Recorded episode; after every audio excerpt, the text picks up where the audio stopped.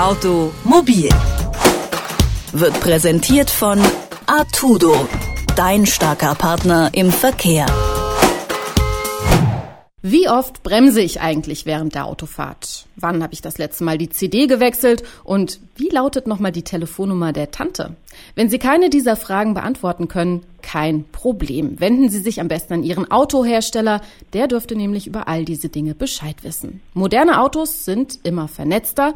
Das hat Vorteile, aber eben auch Nachteile. Denn durch die Internetverbindung im Fahrzeug gelangen sämtliche Daten, die das Auto speichert, direkt auf die Server der Autobauer. Vom Betätigen der Fensterschieber bis hin zum Standort ist so ziemlich alles dabei. Was mit den Daten passiert und ob das alles überhaupt rechtens ist, darüber spreche ich mit Johannes Boos vom ADAC. Guten Tag, Herr Boos. Schönen guten Tag, grüß Sie. Der ADAC hat vier Fahrzeugmodelle untersucht und stellt fest, man fährt eigentlich eine reine Datenkrake da durch die Gegend. Welche Daten werden denn vom Durchschnittswagen erfasst? Das ist von Fahrzeug zu Fahrzeug tatsächlich unterschiedlich und auch von Hersteller zu Hersteller. Sie haben es gerade schon angesprochen, wir haben vier Modelle unter die Lupe genommen von drei Herstellern, eine Mercedes B-Klasse, eine Renault Zoe, das ist ein Elektrofahrzeug und zwei BMW-Modelle, den 320d und den i3. Und da wird jeweils unterschiedliches gespeichert. In der Mercedes B-Klasse zum Beispiel wird alle zwei Minuten die Position des Fahrzeugs über GPS übertragen, dann Statusdaten wie Kilometerstand, Verbrauch, Tankfüllung aber eben auch zum Beispiel die gefahrenen Kilometer erfasst, die Sie auf Autobahnen zurücklegen, auf Landstraßen und in der Stadt. Also das wird getrennt gespeichert. Beim Renault Zoe haben wir zum Beispiel gefunden, dass der Hersteller bei diesem Elektroauto das Aufladen der Antriebsbatterie unterbinden kann, zum Beispiel wenn Sie Ihre Leasingrechnungen nicht bezahlen. Und beim BMW, beim 320 zum Beispiel, haben wir festgestellt, dass gespeichert wird, wie häufig Sie an der CD spielen, also wie häufig Sie die CD wechseln beziehungsweise einen USB-Stick anschließen. Also Sie sehen schon, das ist ein relativ breites Spektrum an Daten, was da erfasst wird und das ist auch von Fahrzeughersteller zu Hersteller unterschiedlich. Generell möglich wird es durch Computer in der Bordelektronik oder durch eine Mobilfunkdatenleitung zum Hersteller. Bei technischen Details, der technischen Daten, die zu speichern, das kann ja durchaus sinnvoll sein. Also mhm. Also wenn was kaputt geht, zum Beispiel beim Werkstattbesuch.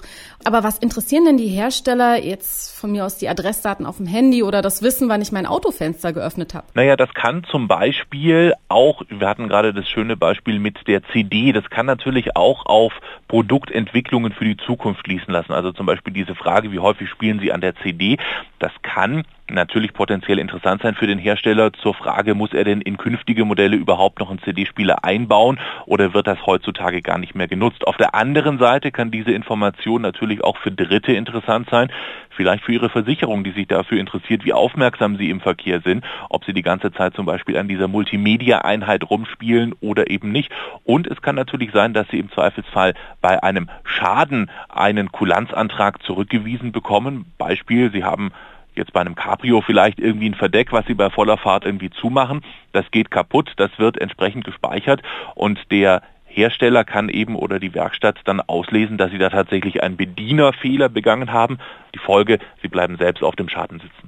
Also nehmen wir mal ganz konkret an, ein Autofahrer verursacht einen Unfall. Das Auto hat gespeichert, dass der Fahrer da gerade, Beispiel, was wir eben hatten, mit der Multimedia-Anlage oder dem Navi beschäftigt war. Können und dürfen diese Daten also tatsächlich weitergegeben werden, zum Beispiel an die Versicherung? Theoretisch ist das möglich, dass diese Daten Dritten zur Verfügung gestellt werden. Es ist aber nicht so, dass die Polizei diese Dinge auslesen kann. Es ist auch unheimlich schwierig herauszufinden, was da konkret gespeichert und auch gesendet wird, weil bei einem Fahrzeug, da müssen Sie sich vorstellen, da ist das von Hersteller zu Hersteller unterschiedlich, welches Betriebssystem Sie nutzen. Das ist nicht bei jedem Hersteller zum Beispiel Windows 10, sondern jeder Fabrikateur hat da sein eigenes Betriebssystem. Und das macht es natürlich unheimlich schwierig für Dritte, an diese Daten ranzukommen. Das fängt zum Beispiel auch schon damit an, dass Werkstätten, die jetzt nicht Vertragshändler sind, möglicherweise diese Daten gar nicht auslesen können, obwohl sie es vielleicht, um eine Reparatur zu veranlassen, müssten. Und das ist eben auch die Frage, was wird gespeichert und was ist auch für wen auslesbar. Wenn eine App auf Daten zugreifen möchte, dann muss ich als Nutzer während der Installation zustimmen, mhm. also das erlauben.